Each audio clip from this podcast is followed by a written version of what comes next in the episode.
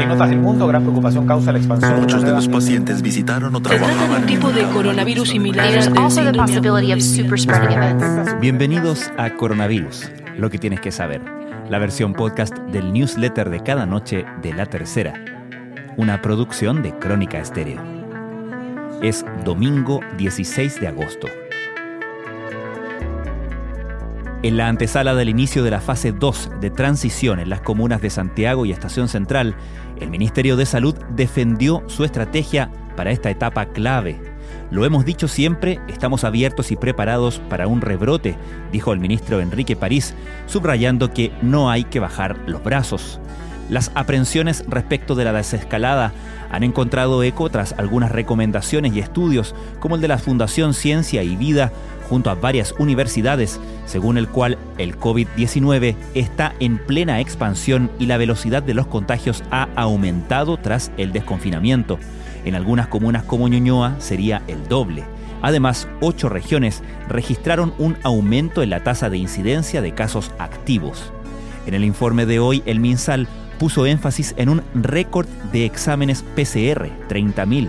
Hemos pasado una cifra gigantesca que nos hace tener una cantidad de exámenes por millón de habitantes que es la más alta de Latinoamérica y está entre países como Nueva Zelanda, Alemania y Suecia, dijo París. Por cada millón de habitantes, Chile realiza 105.000 pruebas, Nueva Zelanda 114.000, Alemania 110.000 y Suecia 90.000, según World Meters. Al mismo tiempo, el titular del MinSal admitió que hay preocupación por la trazabilidad. Estas son algunas de las informaciones que destacamos en la cobertura de la crisis del coronavirus en la tercera. Antofagasta, Copiapó y Arica. Estas tres comunas superaron los 700 casos activos de COVID-19, registrando las cifras más altas a nivel nacional. Esto de acuerdo al 42 informe epidemiológico publicado el sábado por el Ministerio de Salud. El tema de los posibles rebrotes, tal como ha ocurrido en otros países, sigue siendo parte de la discusión.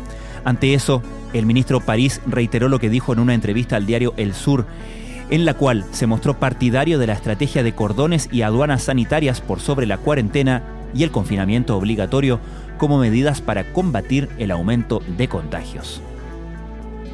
Mañana lunes a las 5 a.m., Santiago y Estación Central dejarán atrás la etapa de cuarentena para pasar a la fase de transición, acabando de esta forma en el caso de Santiago Centro con más de 140 días de confinamiento. Enrique París dijo estar preocupado y que el aumento en la movilidad podría hacer que aumenten los casos positivos en estas comunas.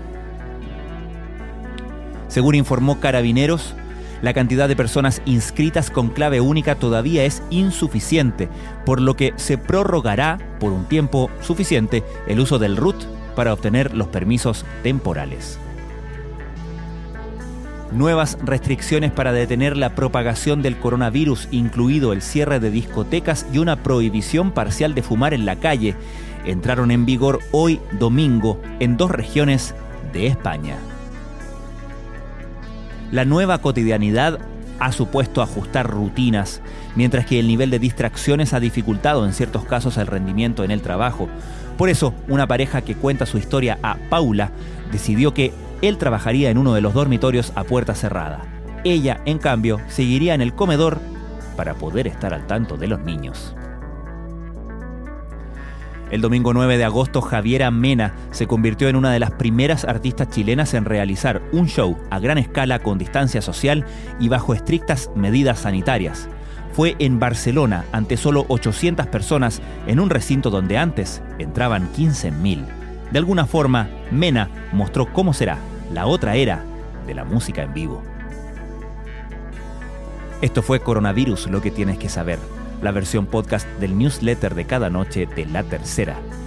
La redacción es de Alejandro Tapia, la producción de Crónica Estéreo, el podcast diario de La Tercera, que cada día, en la mañana, te entrega un capítulo dedicado en profundidad y contexto a un tema de nuestra contingencia. Puedes encontrarlo a través de latercera.com, Spotify, Google Podcast, Apple Podcast y donde sea que escuches tus podcasts. Y por supuesto puedes suscribirte de manera gratuita para tener el último capítulo descargado siempre en tu teléfono.